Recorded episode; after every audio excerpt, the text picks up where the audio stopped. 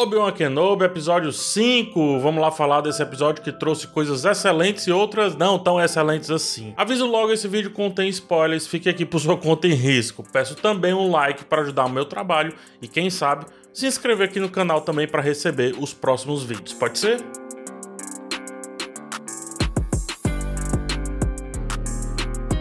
Gente, é preciso aceitar. Obi-Wan Kenobi é uma série pequena. E dentro da sua pequeneza proposta, o roteiro cria toda uma confusão para trazer o passado e o futuro daquele momento e depois desconstrói essa situação, uma vez que já sabemos o que de fato vai acontecer. Se no episódio anterior eu contestei bastante a direção, esse episódio mostra perfeitamente como essa série poderia ter sido, a fim de valorizar essa luta que está entranhada ali nas, no projeto como um todo que é esse lance do passado, presente, futuro, etc. Fazendo com que o impacto fosse diretamente nos personagens que perduram na história e que a gente já conhece, Leia, Obi-Wan e Darth Vader. A montagem nos coloca em um vai e vem narrativo que representa como o ontem interfere no hoje. O flashback que recebemos vem a partir da visão do Darth Vader a respeito dos seus ensinamentos vindos ali do Obi-Wan Kenobi, mas funciona tanto para mostrar a atuação do mestre, né, do seu mestre, a sua visão para com seu mestre, como também o motivo desse Vader ser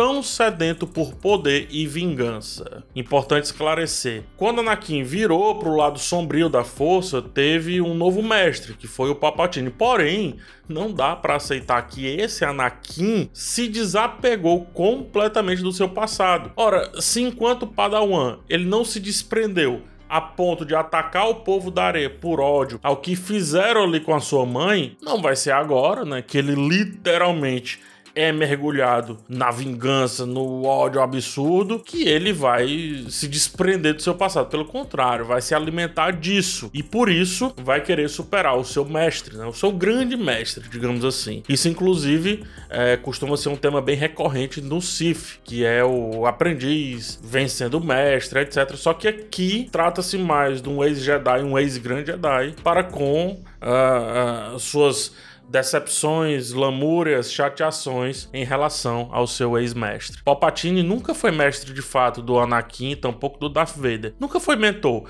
Ele foi mais um caminho para o que fatalmente Anakin cairia sozinho se continuasse a viver como estava vivendo. Quem acompanha Clone Wars e até mesmo nos detalhes do episódio 2, Ataque dos Clones, né, fomos apresentados a um Anakin que quer todo tempo se provar. Esse Darth Vader que vemos a essa altura não é o cara do Império, muito pelo contrário, ainda é o cara que luta contra o Anakin, assim como também usa esse mesmo Anakin em favor do seu ódio para seguir como um vilão implacável que um dia será. Essa passagem é boa pois justifica perfeitamente o fim da história de Vader lá no episódio 6. Por nunca se desapegar de tudo que foi, ele se rebela contra o Palpatine e salva o seu filho. Se o caminho de Vader foi um caminho de cegueira pelo ódio, fica evidente com esse episódio que também foi um caminho de disputas internas entre o que um dia Darth Vader foi e um que um dia o Darth Vader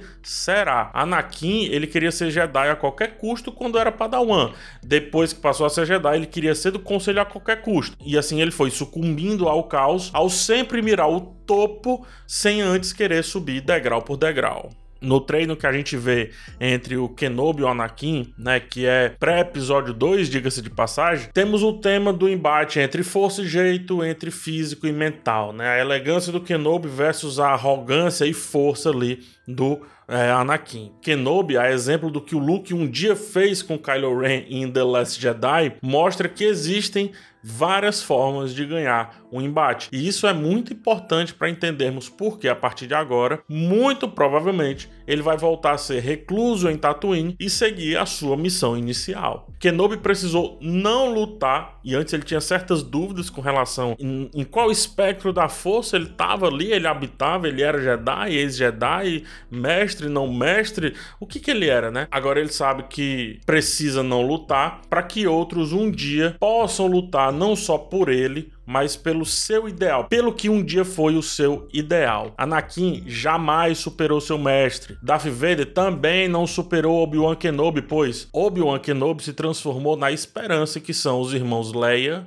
e Luke. Kenobi já confia na Leia, inclusive, como mostra esse episódio no momento que ele indica uma missão ali para a princesa resolver. E agora Kenobi entende que os seus velhos dias de Jedi já não bastam mais para o amanhã que está se formando naquele cenário. É preciso algo diferente. É preciso abraçar o vazio que vai manter Vader ou Anakin distantes ali do Luke até o momento certo. Ao ver a obsessão que Vader tem por ele, né, por Kenobi, ele praticamente abraça uma certeza que ao se manter vivo e escondido, ele jamais vai deixar o ciclo ficar completo, ou seja, o ciclo do discípulo superando o mestre, por isso, impedindo que o Luke se conecte com seu pai do ponto de vista mais introspectivo dessa interpretação quando a gente olha para Star Wars como um todo. Trocando em resumo, que eu acho que ficou um pouco complicado, trocando em resumo, Obi-Wan Kenobi precisa morrer precisa desaparecer. Mas não pode fazer com que isso venha literalmente das mãos do Vader. Então, quando ele some ali, no episódio 4, ele faz isso porque ele precisa deixar o Vader no ponto ideal de um dia se tornar o Anakin que um dia ele conheceu. Para assim o Luke conseguir salvar a situação como um todo. Então a estratégia do, do Obi-Wan é, na real, manter essa chama do Anakin sempre viva. E isso passa por ele se manter vivo, porém não mais atuante. Vader, quando luta contra a Riva, o faz é, apenas com a força, né? Se um dia o Luke teve dificuldades de subir um X-Wing no pântano, o seu pai não tem dificuldade alguma de segurar uma nave e depois destruí-la. Quando não luta com seu sabre, Vader tenta provar pro Kenobi que também consegue lutar de maneiras diferentes, mas só demonstra que realmente não entendeu o que é vencer usando a não luta. Não é sobre demonstração de poder, é o exato oposto disso. É se passar de idiota e fazer o outro achar que domina a situação enquanto, na verdade, a situação o domina. E esse é o melhor dos disfarces que o Kenobi fez desde que apareceu ali na série, né? Que o General Kenobi fez desde que ele apareceu na grande franquia de Star Wars. Eu, eu acho que esse é o momento mais alto dessa minissérie, é de onde eu consigo tirar as melhores reflexões sobre quem o Vader é e quem o Vader será, bem como quem o Obi-Wan é e quem o Obi-Wan será. Mas a grande história, os caminhos narrativos aqui da minissérie, eu acho que se perderam um pouco e ficou novamente evidente aqui nesse episódio. Não faz sentido algum o Bail Organa mandar uma mensagem falando o paradeiro do Luke. Não faz. Faltou dizer tudo, ó, inclusive gêmeos, nasce.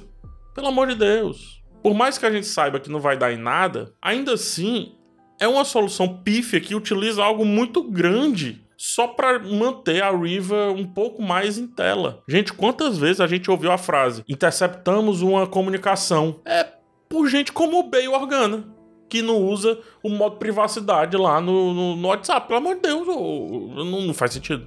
Não entra na minha cabeça. Não entra.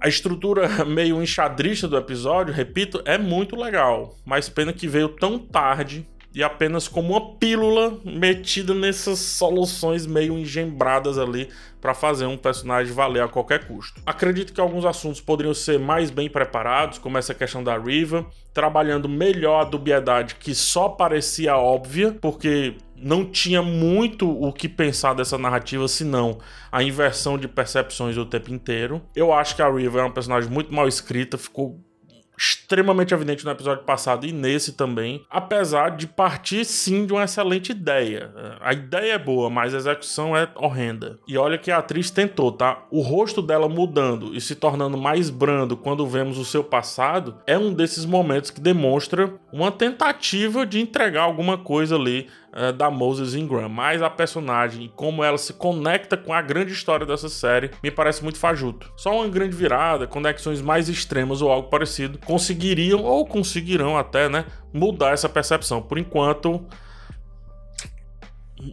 não, não, não, não rolou, não rolou. Por fim, só um pensamento, é bem legal notar como a Disney tem uma visão muito mais enfática sobre o Darth Vader, né? Quando o personagem apareceu em Rogue One, ele simplesmente dominou a situação e fez uma das melhores cenas de todas as cenas de Star Wars. Não é diferente do Vader fazendo isso agora com a nave falsa e também não acredito que seja tão diferente do embate dele com a Riva. Antes, Vader parecia um cara fraco, né? Pré-Disney, eu tô dizendo, parecia um cara fraco por tudo que aconteceu fisicamente com ele e agora ele parece um cara fisicamente capaz, um cara forte, só que mentalmente fraco. E também um cara cada vez mais sedento por força em toda a sua reclusão lá em Mustafa. Enquanto o Vader é, vai ficando cada vez mais, né, vai caindo cada vez mais em trevas, o Kenobi encontra a frase que representa ali o seu atual momento, que é a luz diminuirá, mas nunca será esquecida. Acho que é assim mais ou menos que é dito. A luz do Kenobi a luz enquanto força com F maiúsculo realmente diminuiu ali naquele cenário como todo, mas jamais foi esquecida a ponto de fazer Kenobi ver Luke como uma esperança tão importante quanto ele mesmo empunhar um sabre e resolver as situações que lhe aparecessem. Porém, agora ele tem a certeza que se ele tomar essa atitude de resolver